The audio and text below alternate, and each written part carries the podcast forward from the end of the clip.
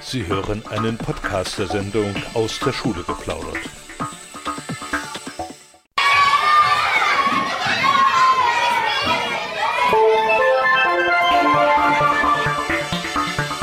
Aus der Schule geplaudert.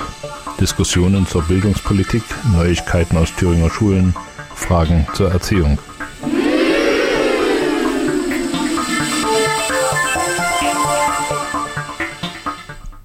Herzlich willkommen zu Aus der Schule geplaudert hier von Radio Frei. Und ich freue mich, dass ich viele Gäste im Studio habe. Und das sind Marlies Bremisch, Referentin für Hochschule und Forschung bei der GEW Thüringen und Thomas Hoffmann, stellvertretender Landesvorsitzender der GEW Thüringen. Und warum die beiden aus dem Hochschulbereich hier sind, das hat eine besondere Bedeutung und auf die wollen wir uns nachher auch ganz intensiv konzentrieren, weil das die wichtigsten äh, Themen dieser Woche sind. Michael, wir möchten aber kurz den Hörerinnen und Hörern mal einen Blick äh, werfen lassen auf die Tarifverhandlungen im Sozial- und Erziehungsdienst. Dort ist ja allgemein, so aus meiner Wahrnehmung, äh, anerkannt worden, dass die Erzieherinnen mutig genug waren, den Schlichterspruch abzulehnen, was es in der Geschichte der Tarifauseinandersetzungen so häufig in, bei den Gewerkschaften nicht gegeben hat. Äh, dafür also Hut ab von den Erzieherinnen. Wie ist denn jetzt der Stand der Dinge? Also erstmal hallo und äh, schön, dass du die Beobachtung machst. Da musst du nochmal drüber erzählen, wo du das so beobachtest. Also das ist sehr ambivalent, wie die Leute, wie so, sagen wir, Nicht-Erzieherinnen ähm, reagiert haben. Der Stand der Dinge ist so, dass wir die Mitglieder, die nach dieser Tariftabelle bezahlt werden, befragt haben, ob diese, dieses Ergebnis der Tarifverhandlungen so angenommen werden kann. Wir haben das gemacht, Verdi hat das gemacht. Ähm, da kamen verschiedene Zustimmungswerte raus. Bei uns haben über 72 Prozent der befragten Mitglieder gesagt, ja. Ähm, dieses Ergebnis ist ein gutes Ergebnis, das wollen wir gerne annehmen. Bei Verdi war der Prozentanteil Anteil sehr viel geringer. Äh, dennoch in der Mehrheit, also bei 57 Prozent, äh, summa summarum heißt das, diese, dieses Ergebnis ist im, im, Kern angenommen. Jetzt gibt's noch so Nachverhandlungen, redaktionelle äh, Festschreibungen, aber in, insgesamt sind die angenommen und es haben sich halt Verbesserungen ergeben für bestimmte Berufsgruppen nach dieser SOE-Tabelle, Sozialen Erziehungsdienst. Ähm, es gibt aber auch immer noch einen riesen Haken daran. Und der besteht in? Dass die Eingruppierungsmerkmale, die in 70er Jahren grundlegend mal definiert wurden, in 90er Jahren in Teilen und kleineren Teilen und in den 2000er Jahren, äh, sag mal, aktualisiert wurden, aber nicht prinzipiell. Die Eingruppierungsmerkmale gibt es halt immer noch. Es gibt also damit einer der Nachteile ist, es gibt immer noch keinen Anreiz für eine Akademisierung des Berufes, weil die Leute, die das studiert haben, nicht anders bezahlt werden in aller Regel als die, die den Beruf äh, gelernt haben. Also das heißt äh, mit anderen Worten, hier müssen die Gewerkschaften nochmal nachlegen. Für die nächsten Tarifrunden gibt es also Hausaufgaben zu machen. Erstens äh, selbst erstmal inhaltlich klar darüber werden, was wollen wir, in welche Merkmale wollen wir uns äh, einlassen und dann natürlich auch die Arbeitgeberseite davon zu überzeugen, äh, dass es wichtig ist und im dritten Punkt natürlich auch der Öffentlichkeit erklären, warum, äh, wieso, äh, weshalb jetzt also andere Merkmale gelten müssen. Das ist eigentlich nach 30, 40 Jahren äh, normal, aber äh, man muss es sicherlich gegenüber der Öffentlichkeit auch begründen.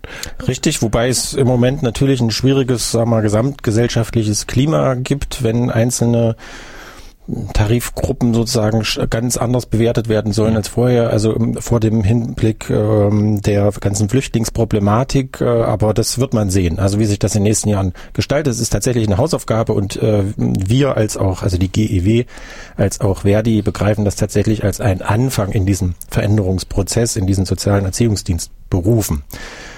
Ich sagte vorhin, es hat sich äh, bei der Eingruppierung äh, positiv entwickelt. Also ich habe zumindest zwei Zahlen mal mitgebracht. Ähm, also die Erzieherin im Kita und im Hortbereich, wenn sie in Erfahrungsstufe drei sind, also nach vier Jahren kommen sie da rein und bleiben dort dann ein paar Jahre in dieser Stufe. Da bekommen sie also ungefähr beim Bruttowert ungefähr 120 Euro mehr und die Jugendhilfeerziehung, also in den Jugendhilfeeinrichtungen, die Erzieher äh, circa 100 Euro. Und das ist, sagen wir, für deren Einkommensklasse schon ein höherer prozentualer Anteil der Steigerung. Also kann man sagen, die Tarifverhandlungen sind mit äh, Haken und Ösen, mit Kompromissen, aber dennoch äh, im Wesentlichen positiv ausgegangen. Äh, für die Erzieherinnen, der Kampf hat sich gelohnt. Also auch die langen Streikphasen in den Kindertagesstätten waren nicht umsonst. Und jetzt muss man weitersehen, wie äh, sich die nächsten Tarifauseinandersetzungen und die Diskussion um die Eingruppierung äh, entwickelt. Wir machen jetzt erstmal Musik und zwar kommt die von Placebo und äh, danach geht es weiter mit Fragen zum Bereich Hochschule. Aus der Schule geplaudert. Jeden ersten und dritten Donnerstag im Monat von 16 bis 17 Uhr auf Radio Frei, dem Bürgerradio für Erfurt auf UKW 96,2 MHz aus der Schule geplaudert, hier auf Radio Frei und wir haben Gäste im Studio. Marlis Bremisch, Referentin für Hochschule und Forschung. Herzlich willkommen, Marlis. Hallo. Und Thomas Hoffmann, stellvertretender Landesvorsitzender, auch dir herzlich willkommen. Ja, hallo Richard. Und wir haben äh, euch natürlich nicht ohne Grund eingeladen, denn in den Hochschulen herrscht in dieser Woche Hochbetrieb. Ja. Äh, die, das Studium hat begonnen und gleich zu Beginn gehen die Gewerkschaften auf äh, die Straße, will ich mal sagen, machen auf sich aufmerksam für ein äh, Gesetz, das also äh, den äh, langen Namen hat, Wissenschaftszeitgesetz und da, da, gibt es eine Novelle im Bundestag. Ja. Das heißt, in dieser Woche soll das eingebracht werden. Was hat es mit diesem Gesetz auf sich, Thomas? Also das ist, äh, wie du es ausgesprochen hast, war es noch nicht lang genug. Ja, das ist das Wissenschaftszeitvertragsgesetz. Das ist ein Gesetz, das regelt, dass in an Hochschulen und Wissenschaftseinrichtungen äh, ohne Grund Leute nach der nach dem Hochschulabschluss für zweimal sechs Jahre befristet beschäftigt sein können, in der Regel zum Zweck der Qualifizierung, das steht aber nicht drin. Und das in Drittmittelprojekten, das sind Projekte, wenn, die finanziert werden von außerhalb der Hochschule, zum Beispiel von äh, vom Bund oder auch von äh, von der Industrie, äh, man so viel wie beliebig befristen kann, wie, wie, wie möglich.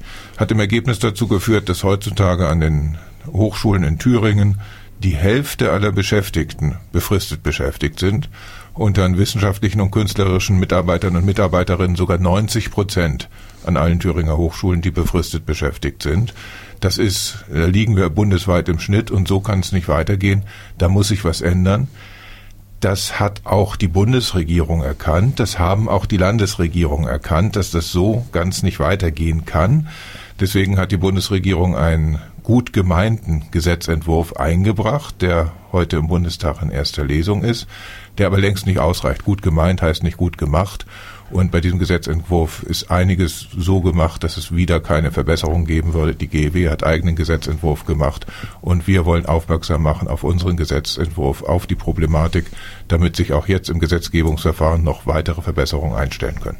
Also zweimal sechs Jahre Befristung, das heißt zwölf Jahre äh, keine Lebensplanung möglich. Ja, und äh. das ist natürlich eine Zumutung für junge Wissenschaftler, die vielleicht, äh, sagen wir mal, positiv gesehen mit 28 ihr Studium abschließen und zwölf Jahre jetzt, sie haben bis 40 Jahre keine richtige Lebensplanung äh, vorhanden oder in der Hand, weil sie immer wieder auf diese Befristung äh, ausweichen müssen. Ja, genau das. Die Befristung betrifft insbesondere die Hochqualifizierten. Das sind eben diejenigen mit Hochschulabschluss. Das sind dann diejenigen, die nach sechs Jahren promoviert sind und die bleiben in befristeten Beschäftigungsverhältnissen bis weit in die 40er.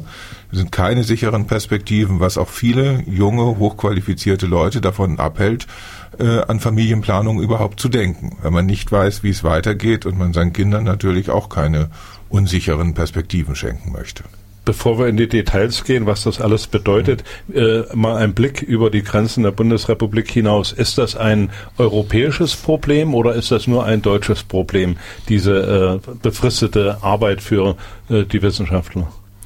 Äh, es gibt Befristungsregelungen in allen Hochschulsystemen, insbesondere zum Zwecke der Qualifizierung. Das Ausmaß, das aber 90 Prozent der äh, wissenschaftlich und künstlerischen Mitarbeiterinnen und Mitarbeiter befristet sind, ist nur so in den deutschsprachigen Ländern so hoch. Das muss ich sagen. Es hat wohl was zu tun mit der Tradition der deutschsprachigen Länder. Deutschland, Österreich und die Schweiz sind da die, ich sag mal, die negativen Beispiele. Die schreiben voneinander ab. Die schreiben voneinander ab. Da gibt es Zusammenarbeit. Selbst in der Schweiz ist es im französischsprachigen Teil besser als im deutschsprachigen Teil. Also liegt es an der Sprache. Kann man, könnte man jetzt unterstellen. Ist also, denn der, der ähm, Organisationsgrad, weißt du das vielleicht in den anderen Ländern, also nicht deutschsprachigen Ländern, höher, dass die dann sich, sag mal, eher organisieren und damit dagegen wehren? Oder hat das tatsächlich eine, sag mal, eine historische Komponente, äh, dass das hier so gekommen ist? Äh, und warum stört das so wenige? Äh, Zumindest in meiner öffentlichen Wahrnehmung. Naja, die Deutschen lassen ja viel mit sich machen habe zehn Jahre in Frankreich gearbeitet. Da war es dann so anders, wenn da so eine Aktionswoche war. Da ist der Organisationsgrad insofern anders. Äh, da teilen sich die Kollegen und Kolleginnen auf mehrere Gewerkschaften im Hochschulbereich auf. Aber wenn es drauf ankommt, sind doch alle bereit, dann auch zu streiken. Und zu streiken auch um äh, für bessere Arbeitsbedingungen, nicht nur, wenn es ums mehr, um, um mehr Geld geht, sondern auch solche Gründe, sind Anlass zu streiken und oft äh, solidarisieren sich dann auch Studierende, Lehrende und Mitarbeiter von den Hochschulen, dass dann auch wirklich die Hochschulen dicht gemacht sind, abgeschlossen und dann äh, kommt auch niemand mehr rein und Streikversammlung gibt's dann nur draußen. Das kann eine Woche dauern, das kann zwei Wochen dauern, aber zumindest effizient, dass die verschiedenen Interessengruppen dann auch gemeinsam zur gleichen Zeit für ihre jeweiligen Interessen eintreten. Jetzt sagtest du vorhin, ähm, die Bundesregierung hat jetzt auch das Problem erkannt und einzelne Landesregierungen. Wie muss man sich das jetzt, sag mal, als externer vorstellen? Also ich gehe jetzt erstmal davon aus, das Bundesbildungsministerium hat dort Fachleute sitzen und die wissen, was an den Hochschulen passiert. Jetzt hast du gesagt, das ist schon ganz lange so mit diesem Befristungsunwesen.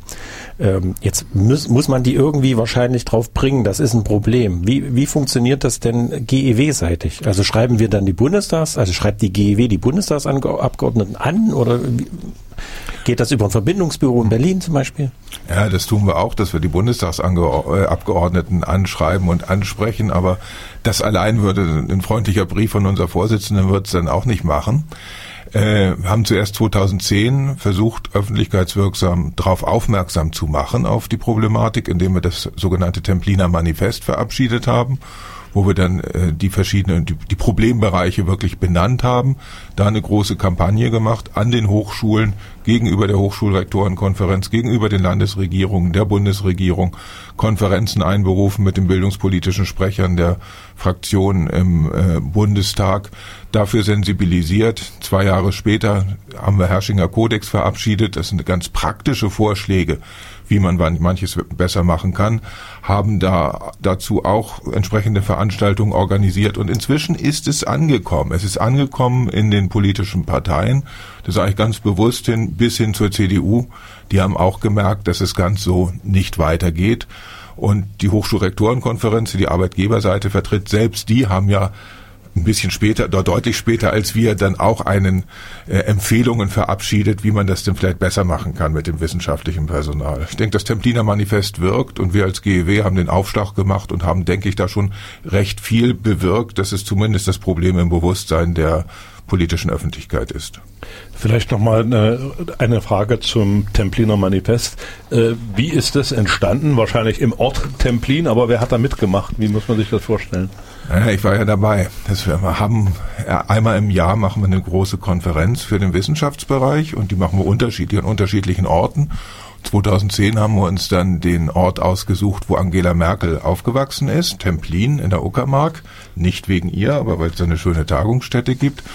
Ja, und dann werden die, diese Themen besprochen und äh, wir dann gibt es Arbeitsgruppen, die zu verschiedenen Unterbereichen Entwürfe machen. Das wird dann zusammengetragen, das wird dann diskutiert, moderierter Prozess von etwa 100 äh, Leuten und zum Schluss wird das dann per Resolution verabschiedet und jeder, der möchte, kann es unterzeichnen und inzwischen haben wir schon mehrere tausend Unterzeichner dafür gefunden. Das ist also äh, der Werdegang und äh, gar nicht so einfach bei der GEW oder bei 100 Beteiligten da auf einen gemeinsamen Nenner zu kommen. Das ist also schon äh, eine Leistung, oder? Ja, und dafür gibt es ja eben dann verschiedene Arbeitsgruppen und jeder von uns moderiert dann eine Arbeitsgruppe, dass die schon mal den Konsens findet und dann kann man es in einen größeren Rahmen dann einbringen. Wenn alle, wenn man mit 100 Leuten ins Blaue diskutieren würde, käme man nicht so weit. Wir machen jetzt erstmal eine kleine äh, Musikeinlage mit äh, den Baby Shambles und dann geht es weiter mit Inhalten zum Templiner Manifest und äh, darauf bereiten Sie sich vor. Und wenn Sie, liebe Hörerinnen und Hörer, Fragen haben, können Sie natürlich anrufen hier in Erfurt 737 und viermal die 8 oder Sie schicken eine Mail hier an die äh, Redaktion oder an mich persönlich r.schäfer äh, at radio-frei.de oder an die GEW Thüringen und äh, dann können Sie Ihre Fragen stellen und wir machen dann hier auch eine Antwortrunde. Aus der Schule geplaudert. Jeden ersten und dritten Donnerstag im Monat von 16 bis 17 Uhr auf Radio Frei auf UKW 96,2 MHz.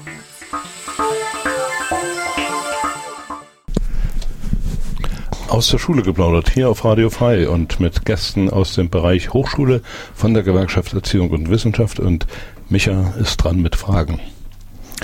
Ja, wir hatten ja eben äh, das Templiner Manifest und den Herrscher Kodex erwähnt. Thomas hatte darüber erzählt, äh, zumindest angerissen.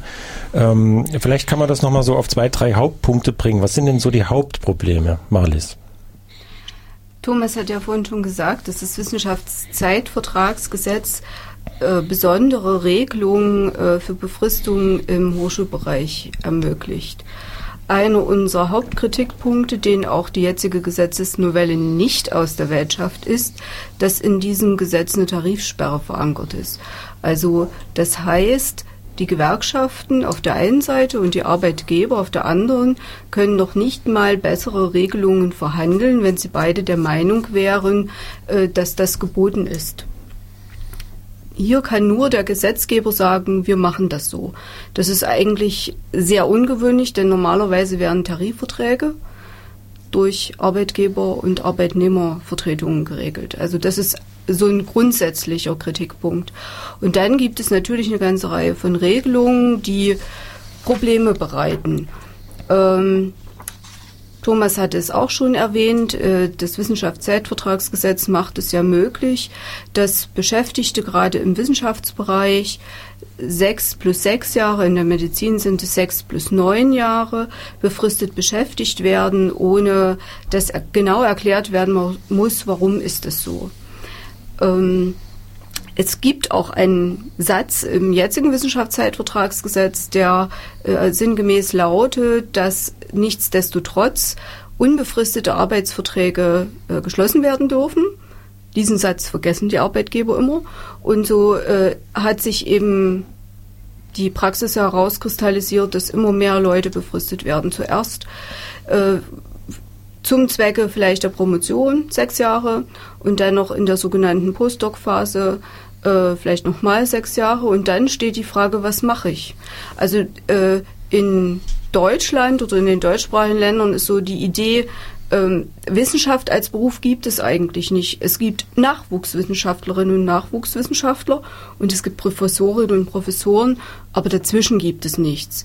Und das führt dann dazu, dass wenn man sich einmal darauf eingelassen hat und gesagt hat, ich will diesen akademischen Weg zur Professur gehen, ich äh, diese zwölf Jahre vielleicht befristet habe und danach gucken muss, kriege ich denn eine Professur. Aber natürlich ist das Verhältnis derjenigen, die in der Postdoc-Phase sind oder diese auch abschließen, sei es durch eine Habilitation zum Beispiel deutlich mehr als äh, Professuren zur Verfügung stehen. Also da ist klar, da gibt es eine Sackgasse. Und es gibt aber keine Möglichkeit oder sehr wenige Möglichkeiten und die Hochschulen nutzen sie auch sehr wenig, danach eine unbefristete Beschäftigung zu bekommen. Und hier äh, klarer zu regeln, wann darf das Wissenschaftszeitvertragsgesetz überhaupt angewendet werden, ähm, das ist im, also im Ansatz versucht worden äh, mit der Novelle des Wissenschaftszeitvertragsgesetzes, aber ist noch nicht so richtig gut. Also eigentlich war die Idee dahinter, es zu nutzen, damit junge Wissenschaftlerinnen und Wissenschaftler, die sich qualifizieren wollen nach dem Studium und eine Laufbahn, eine akademische Laufbahn an Hochschulen und Forschungseinrichtungen zu machen, um denen Sicherheit zu geben. Eigentlich ist der Schuss total nach hinten losgegangen. Ja. Das müsste man ja eigentlich nur, also das ist ja, hebelt ja sozusagen Tarifautonomie aus äh, und man müsste ja nur reinschreiben, Befristung ist möglich, ja, wenn Qualifikation damit verbunden ist. Genau, oder? also man müsste das deutlich stärker an die Qualifikation koppeln Und äh, der Grundsatz, äh, den wir immer betonen, äh, Dauerstellen für Daueraufgaben auch wieder stärker herausheben. Und dann ist es ja auch so, es gibt ja nicht nur diejenigen, die auf den sogenannten Haushaltsstellen an den Hochschulen arbeiten, promovieren, sondern auch diejenigen, Thomas erwähnt es vorhin auch schon, die über Drittmittel arbeiten. Und ähm, häufig ist es so, dass ein Projekt beispielsweise sechs Jahre geht, möglicherweise, aber äh, der Drittmittelgeber vielleicht die Tranchen immer bloß im Jahresrhythmus zahlt.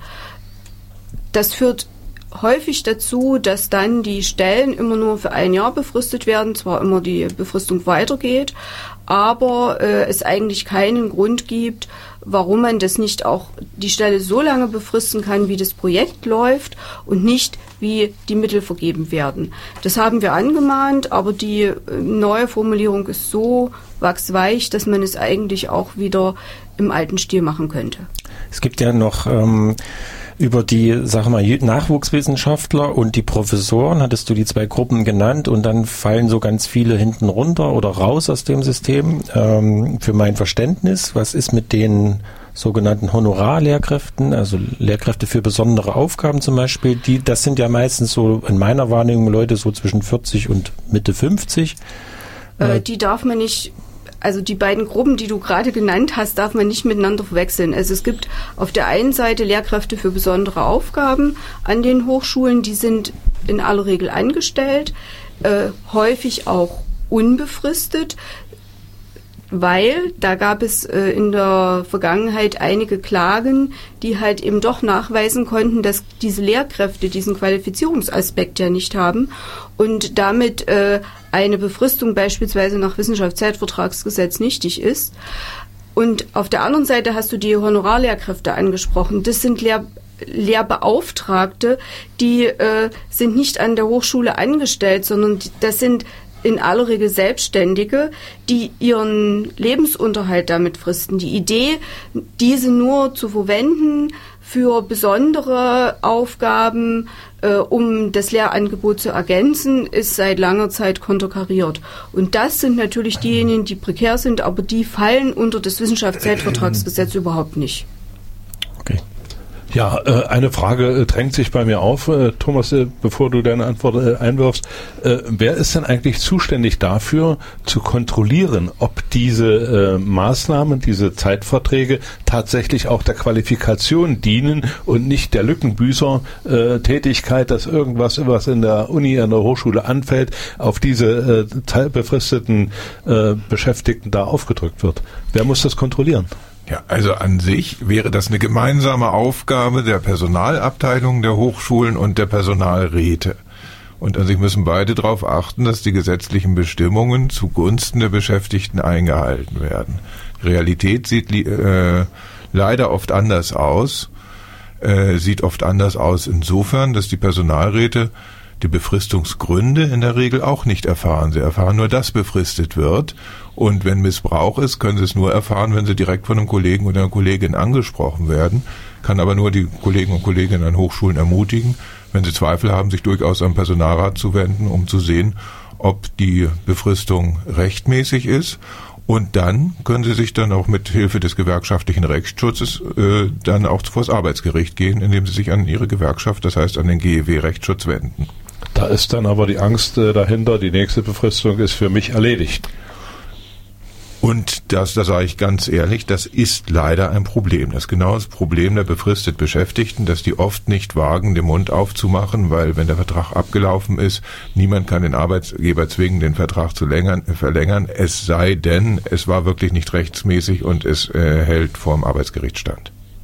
Das ist natürlich eine Situation, in der sich die Arbeitnehmer befinden, äh, wo sie eigentlich mit dem Rücken an die Wand getackert sind. Ja. Also ich sehe auch als Beispiel, zum, zum Beispiel in Personalräten, wir haben 50 Prozent der an den Hochschulen Beschäftigten sind befristet Beschäftigte.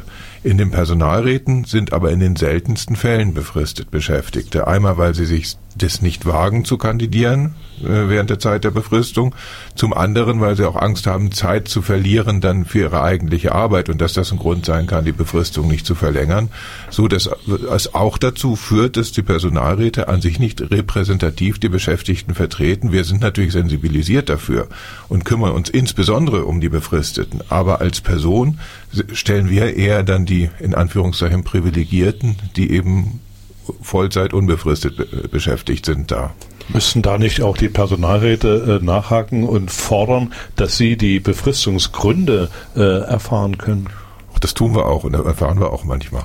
Hm. Äh, wenn der, wie gesagt, vieles ist ja äh, vieles ist ja, äh, sag mal, Verhand nicht Verhandlungssache, aber hängt von der Gesprächsatmosphäre mit der Hochschulleitung ab. Und wenn man mit der Hochschulleitung eine gute Gesprächsatmosphäre herstellt, erfährt man das auch und kann auch etwas äh, kann auch etwas bewirken. Es ist hm. wichtig, dass man die Tür nicht verschließt, sondern dass man darüber auch im Gespräch bleibt und versucht gemeinsam, deswegen habe ich auch die Personalabteilung in der Verantwortung gesehen, gemeinsam das Bestmögliche für die Kollegen und Kolleginnen zu erreichen. Aber auch das ist manchmal schwierig. Ich denke gerade an den Drittmittelbereich. Ganz viel Geld, was die Hochschulen haben, steht auch nur befristet zur Verfügung. Mhm. Maris, du wolltest noch eine ja, Ergänzung. Ich wollte insofern auch noch mal einhaken, dass eben die Verträge der befristet Beschäftigten auch von einem großen Teil sehr kurz befristet sind, so dass es ihnen eigentlich schlichtweg gar nicht möglich ist, für vier Jahre für einen Personalrat zu kandidieren, wenn der Vertrag ein Jahr ist, man weiß nicht, wird er verlängert oder gehe ich an eine andere Hochschule, weil ich da was bekomme oder an ein Forschungsinstitut. Also das ist durch diese äh, Stückelung und hat natürlich zum Teil auch zur Folge, dass die Leute nicht nur die Zeit nicht haben, sondern denken, es lohnt sich gar nicht, sich äh, an diese Hochschule einzusetzen, wobei man ja sagen muss, unabhängig davon, dass äh, die Länder und die Hochschulen natürlich auch äh, bestimmte Geflogenheiten, die einen so, die anderen so machen, aber es ist Bundesrecht. Und was man an der einen Stelle erreicht, nutzt einem schon an einer anderen Stelle auch. Also Wissenschaftszeitvertragsgesetz, das ist Thema unserer heutigen Sendung. Wir machen jetzt erstmal weiter mit Musik von White Leaves und äh, dann äh, wollen wir natürlich die Aktionen ein bisschen näher erläutern, die in Zusammenhang mit diesem äh, mit dieser Novelle in Thüringen gelaufen sind bzw. laufen werden.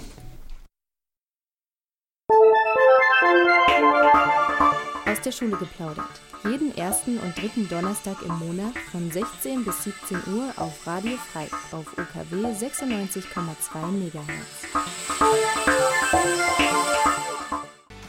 Aus der Schule geplaudert heute mit dem Thema Wissenschaftszeitvertragsgesetz und Novelle dazu im Bundestag und Gast im Studio sind Marlis Bremisch und Thomas Hoffmann von der GEW Thüringen, die sich also intensiv mit diesem Thema beschäftigt haben. Und wir wollten jetzt natürlich wissen, welche Aktionen haben die Thüringer Hochschulen hier äh, in dieser Woche gestartet? Was ist gelaufen? Was läuft noch, um diese Novelle auch publik zu machen, um diese Anliegen, die ihr vorhin genannt habt, äh, auch äh, in öffentlichkeitswirksam umzusetzen?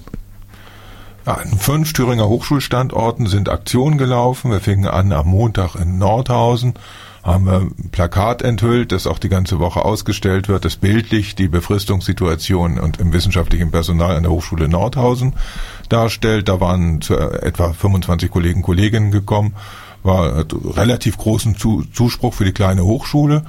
Dann gab es eine Ausst äh, Ausstellung von Befristungsfiguren, anders kann ich es jetzt nicht nennen, an der äh, TU Ilmenau und ein anschließender Vortrag, ein äh, Vortrag, wo es dann zur Sache ging, wirklich was das Wissenschaftsvertragsgesetz und die Novelle bedeutet, hat auch Resonanz gefunden in der lokalen Presse, in der Ilmenauer Zeitung war es auch dann, im Ilmenauer Allgemeine war es dann auch ähm, abgebildet. Anschließend gab es im Dienstag in Weimar gab es einen äh, Informationsstand, wo dann also äh, Kollegen und Studierende zum Thema informiert worden sind. An, äh, gestern in Jena vergleichbarer Vortrag, wie wir es auch in Ilmenau hatten, für die sag mal, Fach, fachkundiges Publikum, für Beschäftigte eben an den Hochschulen, die sich intensiver damit auseinandersetzen. Und heute den ganzen Tag in Erfurt an der Uni Aktionen zu zeigen, wie es in den, äh, in den Stundenplänen, in den Lehrveranstaltungsplänen aussieht, wie viel oder wie wenig überhaupt von hauptberuflichem und unbefristetem Personal gemacht wird und wie hoch der Anteil äh, der Lehre ist, der von äh, nebenberuflichen beziehungsweise befristetem Personal gemacht wird. Das waren die Aktionen in Thüringen an fünf Standorten und als Auftakt gab es natürlich eine ganz große Aktion in Berlin. Ich glaube, habt ihr auch gesehen im, in den Medien, wie das da in Berlin war? Ja, ähm, du sprachst es vorhin ja an mit dem Symbol oder dem Plakat, was ihr da hattet und das benutzt ja immer quasi das gleiche Symbol, nämlich Leute in Grünen, die grün sind und Leute, die rot angezogen sind oder eben Silhouetten. Und in Berlin hat die ähm, sagen wir, unser Überbau, die Bundes-GEW, das hinbekommen vorm Brandenburger Tor.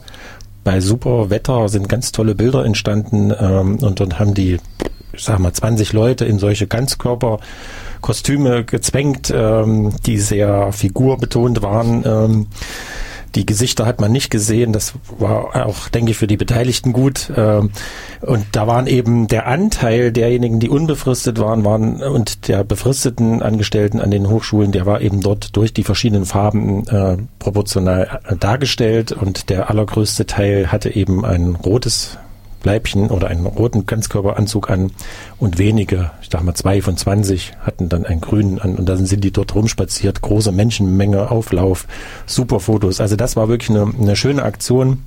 Findet man auf der Bundesseite auch gew.de. Ähm, wichtig ist, das was als, als Ergänzung zu dem, was Thomas noch gesagt hat, das ist halt wichtig, auch die Aktion, die in Erfurt jetzt läuft an der Universität, die Öffentlichkeit, und das ist manchmal die außeruniversitäre oder Außerhochschulöffentlichkeit, aber primär die Hochschulöffentlichkeit selber, nämlich die Studierenden und auch, auch die Verwaltungsangestellten, die sollen dafür für das Thema sensibilisiert werden, weil viele Studierende wissen das gar nicht. Ne? Wir hatten jetzt neulich einen Informationsstand an der Uni, und da haben wir das Thema auch oft angesprochen, weil diese Plakate eben auch schon auslagen und da waren einige sehr überrascht darüber. Und an der Uni Erfurt, die haben eine ganz äh, interessante Aktion, da bin ich auch mal gespannt, wie das jetzt, weil die geht die ganze Woche, da frage ich nächste Woche mal nach. Die haben in einem Lehrgebäude in allen, auf allen Etagen alle Räume, die dort sind, die jeweiligen Raumbelegungspläne eben genau mit diesen grünen und roten Symbolen. Also wann, welche Stunde wird von welchem Dozenten, der unbefristet oder befristet angestellt ist, ähm, dargeboten. Und äh, dann sieht man eben den großen Anteil der äh, Befristung. Und da bin ich gespannt, wie das lief, ob das hängen bleiben durfte und äh, ob es jemand abgerupft hat oder wie die Studierenden reagiert haben. Aber das ist eben wichtig, dass man da überhaupt Öffentlichkeit und sozusagen ein Verständnis für das Problem bekommt. Also ich könnte mir gut vorstellen, dass ein Studierender nicht weiß, äh, wer jetzt äh, gerade der Lektor ist oder der vor die Vorlesung hat, welchen Beschäftigungsgrad der hat. Und äh, es stellt sich auch kein Professor vorne hin und sagt, hier, ich bin Teilzeitprofessor oder äh, Doktorand in, äh, mit einer halben Stelle. Ne? Das, das kommt ja also nicht raus. Also ist da diese Dunkelziffer äh, sehr hoch und, die Decke äh, äh, ziemlich dicht, äh, dass also da nichts rauskommt. Marlies. Also ich denke, dass Aktionen immer sehr schön sind, weil sie Bilder erzeugen, die im Kopf hängen bleiben und äh, worüber man dann nachdenken kann. Wichtig ist halt immer, es ist eine sehr trockene Materie, die Leute zu informieren. Michael hat schon gesagt, an der Hochschule, denn auch da sind sich viele nicht so sicher, wie ist das überhaupt, äh, weil bei den einen ist es so, bei den anderen ist es so, man spricht nicht so viel darüber und natürlich auch in der außerhochschulischen Öffentlichkeit, weil viele denken, oh, Hochschule, toll, die verdienen viel, alles gut. Und wenn äh, es dann bei uns zum Beispiel bei Seminaren Gelegenheit gibt, dass die Leute sich austauschen, auch diejenigen, die befristet an der Hochschule beschäftigt sind, mal erzählen, wie das so läuft, dann sind andere Bereiche dann immer sehr verwirrt und auch verblüfft, wie prekär eigentlich die Beschäftigungsverhältnisse an Hochschulen mittlerweile sind, gerade im wissenschaftlichen und künstlerischen Bereich. Und insofern ist es schön, wir als Thüringer, wir sind ein kleines Land, bei, bei uns gab es eine Anzahl von äh, Aktionen, bundesweit waren es etwa 100, weil die Idee dahinter war eben auch deutlich zu machen, dass dieses Wissenschaftszeitvertragsgesetz Probleme schafft in der ganzen Republik. Ich hatte es vorhin ja schon gesagt, äh, Wissenschaftszeitvertragsgesetz ist ein Bundesgesetz und äh, die Auswirkungen müssen dann in den Ländern ertragen werden. Wobei die Thüringer Landesregierung, frage ich jetzt mal als Juristenleihe, könnte die nicht sagen, wir wenden das an unseren Hochschulen nicht mehr so an, sondern Oder müssen die das anwenden? Also das ist Gesetz. Also die, die müssen das anwenden. Nichtsdestotrotz äh, hat eine Landesregierung und haben auch Hochschulen Möglichkeiten, unterhalb der gesetzlichen Ebene oder zum Teil auch mit Auslegung von Gesetzen äh, Dinge weniger verschärft zu machen, als sie zurzeit gerade dabei sind. Thomas hat vorhin den äh, Herrschinger Kodex erwähnt und äh, das ist unsere Idee, unser Vorschlag, wie man zum Beispiel an Hochschulen zu ähm, Kodizes oder im, wie immer man sie nennen will, kommt, um zu sagen, wir äh, versuchen, die Auswirkungen des Gesetzes wirklich nur so weit zu machen, wie das äh, Gesetz ist, eben beispielsweise zu sagen, ein Drittmittelprojekt läuft sechs Jahre, als, also ist die Befristung sechs Jahre und nicht sechsmal ein Jahr oder zwölfmal ein halbes oder irgendwie sowas. Äh, wir geben beispielsweise für eine Promotion als Erstbefristungsvertrag eine vernünftige Laufzeit, in der man eine Promotion schaffen kann und nicht beispielsweise ein Jahr eine halbe Stelle und dann sollte möglichst die Promotion fertig sein und ähnliches. Diese Sachen können Hochschulen regeln. Und es gibt einige Hochschulen, die sich in Thüringen auch, die sich da auf den Weg gemacht haben. Ja, da gibt zum Beispiel das Beispiel von der Uni Jena die hat Regelungen für das äh, wissenschaftliche Personal, ebenso die Bauhaus-Universität Weimar. Und auch in der TU Ilmenau gibt es eine Vereinbarung. Wie weit die nun wirklich immer als bindend angesehen werden und eingehalten werden, ist eine andere Sache. Da gibt es leider auch Diskrepanzen zwischen äh, Anspruch und Wirklichkeit. Aber eine Landesregierung hat durchaus Möglichkeiten. Ich denke, unsere Landesregierung hat theoretisch das Problem erkannt. Zumindest steht im Koalitionsvertrag für Rot-Rot-Grün etwas davon drin, dass man da was äh, dran äh, tun muss. Da ist sogar der Herrschinger Kodex, also ein GEW-Dokument, äh, explizit erwähnt im Koalitionsvertrag. Wie weit es denn umgesetzt wird wiederum vom Ministerium, sind ja überwiegend mit, mit Ausnahme der Hausspitze dieselben Leute geblieben wie früher, ist es dann schon wieder eine andere Sache. Da wird es dann weicher gespült, aber es wäre durchaus die Möglichkeit, die Hochschulen zu verpflichten, im Rahmen der neuen Rahmenvereinbarung 4, mit denen die Hochschulen das Geld bekommen, dass sie solche Kodizes guter Arbeit als Selbstverpflichtung vereinbaren mit den betroffenen Gruppen vor Ort, wo zum Beispiel drinsteht, wie Marlies schon gesagt hat, Befristung im Drittmittelbereich so lange wie ein Projekt läuft, Qualifikationsbefristung eine Erstbefristungsdauer von mindestens drei Jahren, dass wenn Kinder zu betreuen sind, äh, da, da erlaubt das Gesetz, dass man den Vertrag verlängern kann, dass man das bindend macht. Bei Kinderbetreuung äh, verpflichtet man sich, den Vertrag zu verlängern und so weiter. Und Dauerstellen äh, für Daueraufgaben, das alles kann die Landesregierung auch regeln und auch den Hochschulen vorschreiben. Da bedarf es ein bisschen Mut. Du sagtest jetzt, Sie haben theoretisch das Problem erkannt. Das heißt, es wäre jetzt der Appell, Herr Tiefensee, falls Sie zuhören, ja, der Appell an Herrn Tiefensee, äh, auf jeden Fall darauf zu achten, was Ihr Haus macht, dass auch die Hochschulen wirklich dann, äh, dass auch wirklich das umgesetzt wird, was im Koalitionsvertrag dazu steht. Und äh, falls Herr Tiefensee und andere das nicht gehört haben, die Sendung kann also auch äh, ab morgen äh, eine Woche lang hier nachgehört werden auf der Internetseite von Radio Frei www.radio-frei.de und es wird auch auf der Internetseite der GEW einen Podcast dazu geben, äh, der dann also beliebig äh, angehört werden kann. Es gibt ein Beispiel, das zeigt, wie wichtig es ist, beides zu tun, nämlich gesetzliche Regelungen zu implementieren und gleichzeitig an den Hochschulen Kodizes zu schaffen. Das ist Hamburg.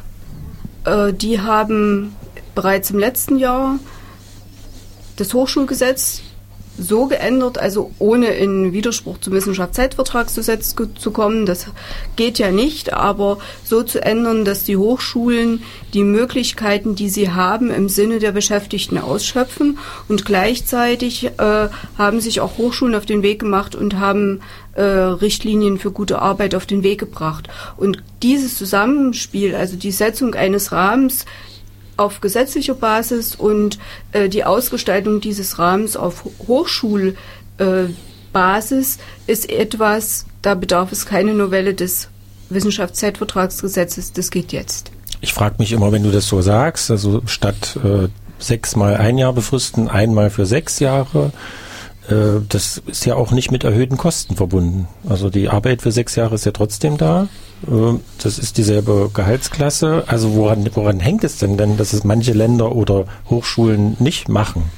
Man kann vermuten, dass äh, sie sich sagen, wir wissen ja nicht, ob der Drittmittelgeber tatsächlich äh, das Geld dann immer in den Jahrestranchen gibt. Äh, sicherlich mag es Fälle geben, wo mal Drittmittelprojekte vorher abgebrochen werden, aber die Wahrscheinlichkeit äh, ist im großen Umfang äh, sehr gering. Das es, es hat sich so eingebürgert. Also es ist bequem, ja. weil wenn ich einen befristeten Vertrag habe, der läuft irgendwann aus, dann muss ich mir nicht überlegen, dass ich sowas äh, betreibe wie Personalentwicklung. Wenn das eben nicht mehr passt, ist der weg.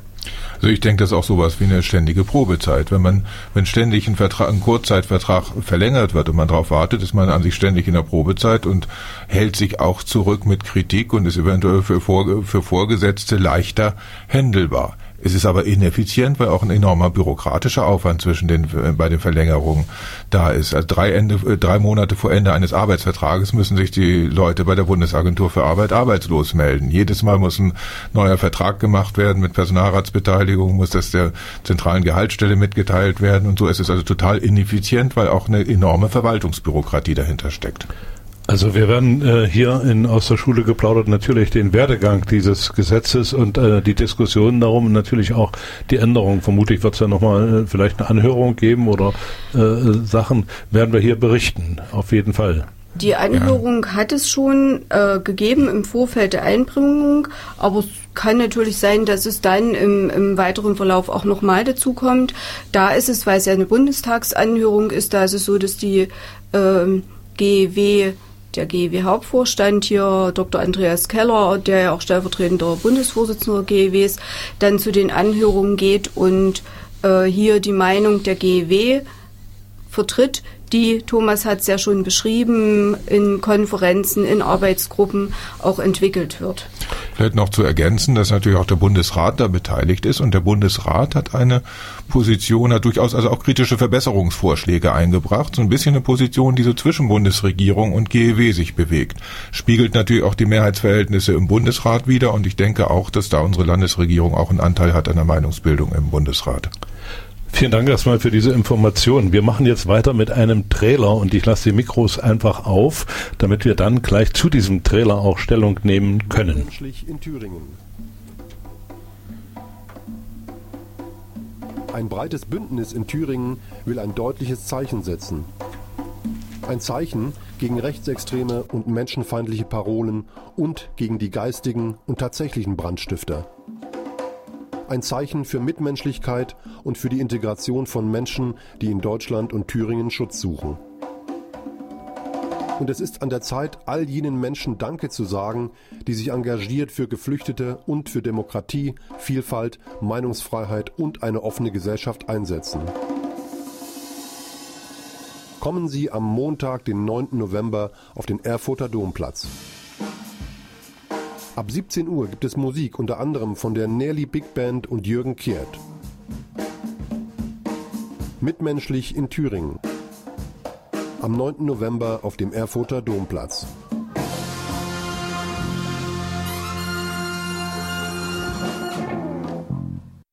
Mitmenschlich in Thüringen. Dazu gab es in der vergangenen Woche eine Pressekonferenz und wir haben den Trailer jetzt nicht äh, ohne Grund eingespielt. Erstmal natürlich, um die Hörerinnen und Hörer aufmerksam zu machen auf diese Veranstaltung.